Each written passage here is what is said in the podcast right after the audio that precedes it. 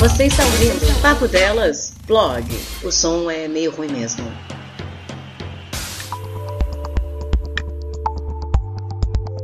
Olá, meus amores, tudo bem? Como vocês vão reparar pelos ruídos de fundo, né? Nós estamos iniciando mais um blog.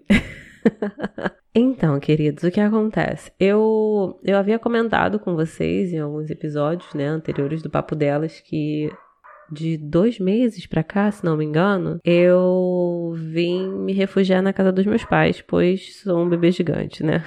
Mas eu acabei não, não contando para vocês como foi a minha vinda pra cá. Por quê? Em episódios passados, esse é o Biriba, vocês estão vendo? É o cachorro aleijado. Sossegou. Mais ou menos. Mas o que eu tava falando? Vamos lá. É, como eu havia comentado com vocês, eu, eu havia vindo para cá, mas antes, né, ano passado, quando meus pais vieram, eles vieram para uma casa com a estrutura completamente para terminar. A casa estava em pé, laje batida, ok, mas não tinha piso, não tinha azulejos, não tinha nada. E, e, eles vieram mesmo assim porque a ideia deles era: vamos logo para lá, porque a gente começa a fazer obra nessa casa de dentro para fora, porque estamos aí há 20 anos com, com essa casa aí, a gente nunca faz nada, então vamos embora. E eles vieram, eu fiquei all by myself, toda aquela tour que vocês acompanharam no passado, junho do ano passado. Fez um ano, galera. Tadã. E aí, por conta da pandemia, pelo fato de. por conta da hipocondria, né? Nessa situação que eu nunca imaginei que eu fosse viver, eu, eu tava muito mal em casa muito paranoica, tava ficando muito paranoica. Eu acho que eu só não pirei total real oficial, porque primeiro eu já havia feito terapia, né? Eu falei algumas vezes, alguns episódios, para poder aprender a trabalhar minha hipocondria. E segundo, porque, porra, Berg segurou pesado aí, senão eu já tinha pirado muito. Ele segurou muito minha marimba. Inclusive, beijo, meu bem. Aí. e aí eu peguei e vim pra cá, né? Vim pra cá, pra casa dos meus pais, e cheguei aqui, meus amores. Meus pais tinham começado já a obra, né? Já estavam fazendo a obra com, há um tempo. Esse ano eles talaricaram um pedreiro que ia fazer a obra no meu banheiro. Inclusive, meu banheiro tá pra fazer. Mas eles contrataram um pedreiro que fez a obra no apartamento do meu irmão. E aí, nesses dois primeiros meses do ano, eles pegaram para fazer aqui na casa. Então eles reformaram o banheiro completamente, reformaram a cozinha, né? A cozinha agora tá, tá bonitona. Tem que botar ainda o a pia correta, né? Porque era o próximo passo, porém pandemia e eles tinham já colocado os pisos na casa inteira, tudo isso. Por conta da pandemia, algumas coisas que eles iam fazer ainda tiveram que parar, ser paradas, né? E aí entra a questão do meu quarto. Quando eu cheguei, o meu quarto ele tinha portal e piso. Enfim, acabou. Não tinha cama, não tinha porta. A porta comprada, claro, mas no chão, né? E, e quando eu cheguei não tinha nada. Mas assim, igual o pessoal do Café com Porrada falava que eu era a Patrícia da manutenção, porque eu gosto de botar a mão na massa, fazer essas paradas, sabe? Eu, quando soube que. Quando eu decidi, né, que eu ia vir pra cá, eu já fui catando umas coisas que eu tinha lá em casa, porque, por exemplo, eu tinha uns pedaços de madeira que eu ia fazer uma estantezinha lá pra minha varanda, mas não tinha feito ficava empurrando com a barriga. E aí, quando eu soube que eu vim pra cá e que não ia ter nada, porque eu perguntei, mãe, o que, que tem aí pra eu, pra eu poder me, me instalar? Aí ela tem uma cama velha de 1999 que tá desmontada pelo quintal que a gente pode recuperar. Eu, então tá show. E acabou. Então eu catei aquelas madeiras, né, da estante que eu faria pra minha casa lá de Bangu. Botei numa, num pacote e botei junto uma placa de MDF é, mais trabalhadinha, né, com acabamento bonitinho para eu transformar numa mesa de computador, que inclusive é a mesa que eu estou usando nesse momento.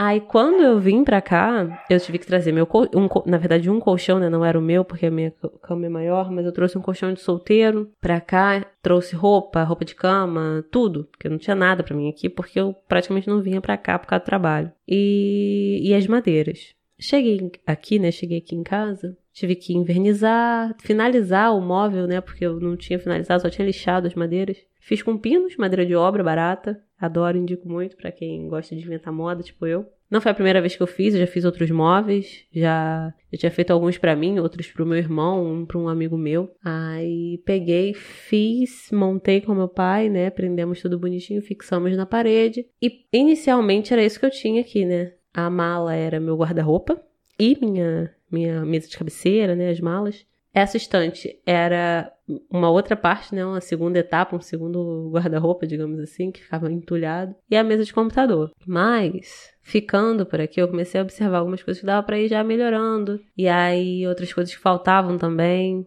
Aí eu peguei e comprei um roupeiro imenso, porque meus pais tinham trazido para cá já uma, um gaveteiro grande pra caramba, mas que, poxa, para duas pessoas é um espaço menor. E eles estavam tipo, ah, tem que fazer coisa na casa, que isso aí a gente vê depois, vê depois, vê depois.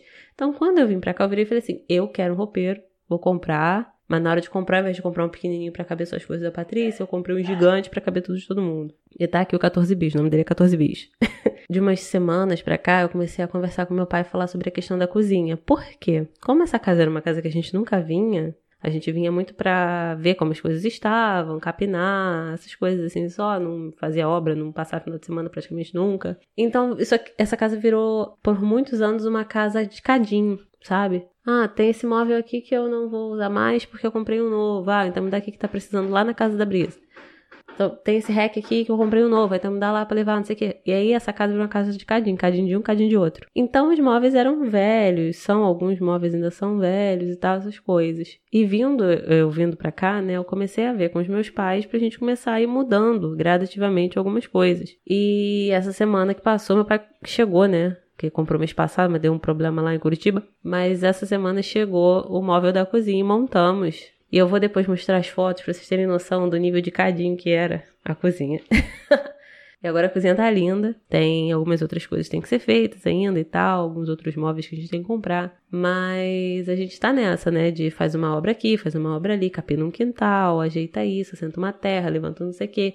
Então, assim, né? Meu pai já fazia isso, eu fazia com os pedreiros, né? Mas agora, durante a pandemia, eu tô aqui, então no que eu posso ajudar, eu tô ajudando. Minha mãe também é super super ativa, participa, também faz tudo. Minha mãe é. Nossa, aquela mulher é o Hulk. e aí o ponto que eu queria chegar é: atualmente, isso tem sido extremamente terapêutico para mim, porque eu, eu já havia comentado em algum episódio do Papo Delas que fazer móveis, montar móveis é algo que eu acho relaxante. É uma coisa que eu vou muito por instinto, né? E eu acho muito relaxante. Então, ter vindo para cá, ter feito, começado a fazer essa, esses móveis, montar os móveis comprados, isso tudo tem sido muito bom para mim. Eu tinha outras coisas que eu fazia em Bangu que, que meio que me relaxavam, mas não era exatamente aquilo que eu, que eu sei que é terapêutico, que é o lixar, invernizar, montar, parafusar, essas coisas assim, capinar.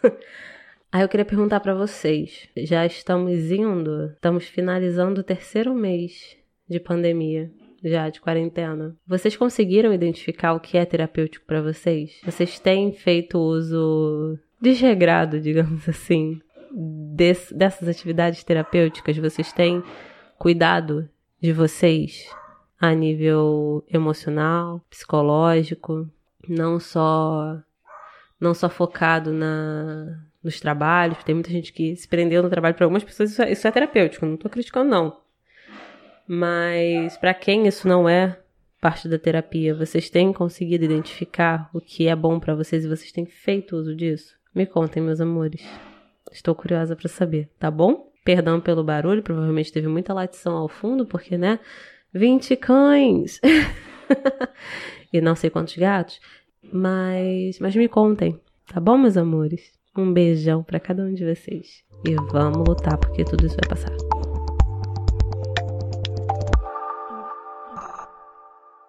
Você está ouvindo Papo Delas, blog. O som é meio ruim mesmo.